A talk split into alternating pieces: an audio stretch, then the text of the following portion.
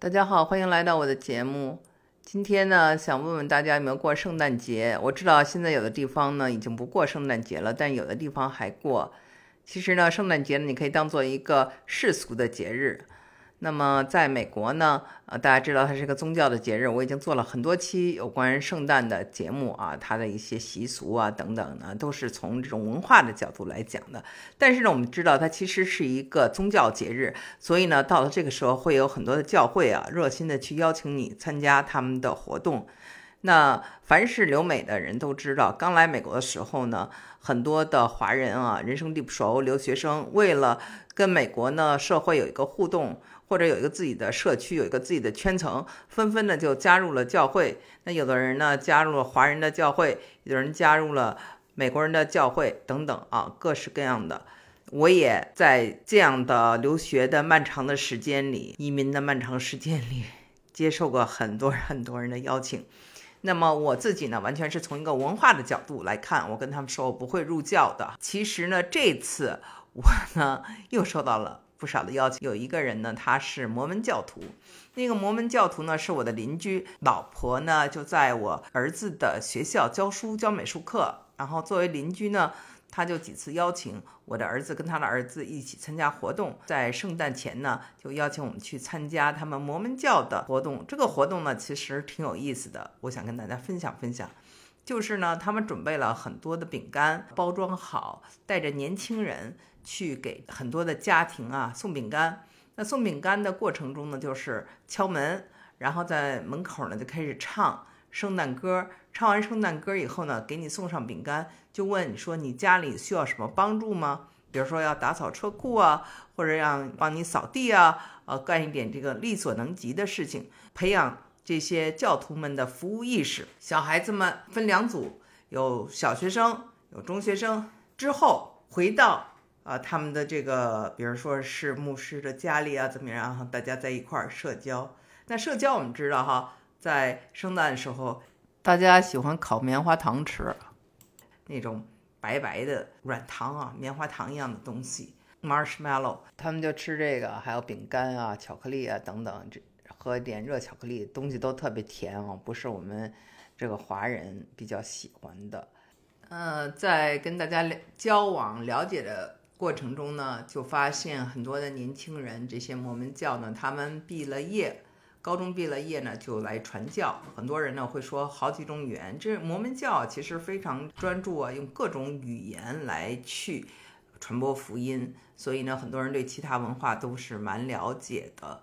那我就遇到了有两个小孩啊，他们是要到国外服务两年，就是要么是高中毕业，要么就是上大学，比如说停学一年，然后有这样的一段经历，他们认为挺好的。那摩门教呢，在这个美国呢，呃，基督教里头呢，它算一个比较小的分支，因为曾经有过这种一夫多妻制，所以被人指责。摩门教的总部呢，在犹他州盐湖城。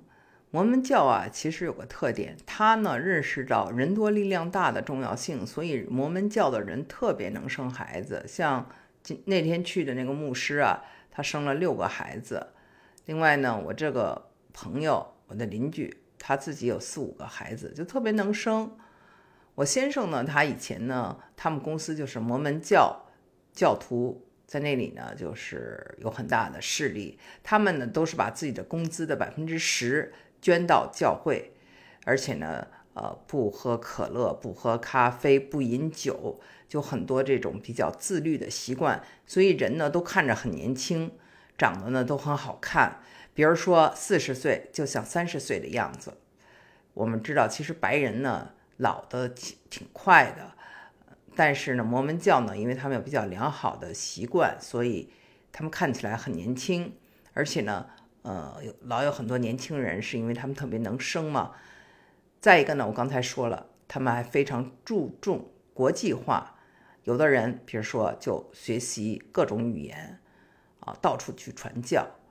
那摩门教有一个非常有名的学校，叫做杨百翰大学啊。这个杨百翰大学其实呢是相当不错的。我认识了两个朋友，一个是羽西靳羽西，他在。美国的夏威夷读的就是杨百翰大学。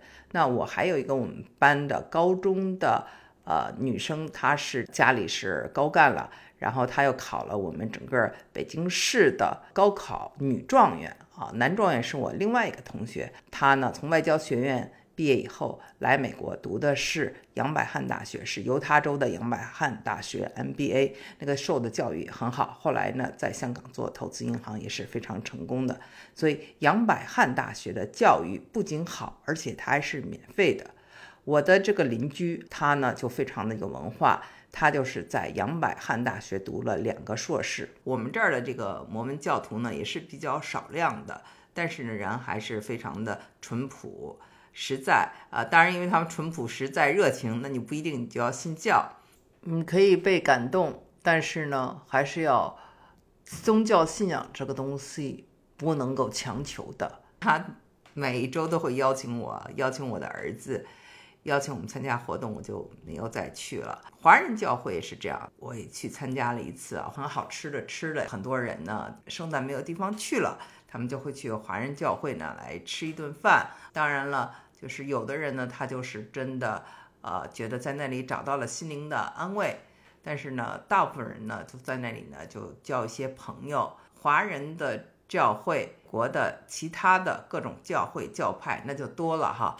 每个人呢，可以选择自己喜欢的教区去参加一些活动。我遇到了一个一九九一年出生的，从广州来的咱们国内的留学生。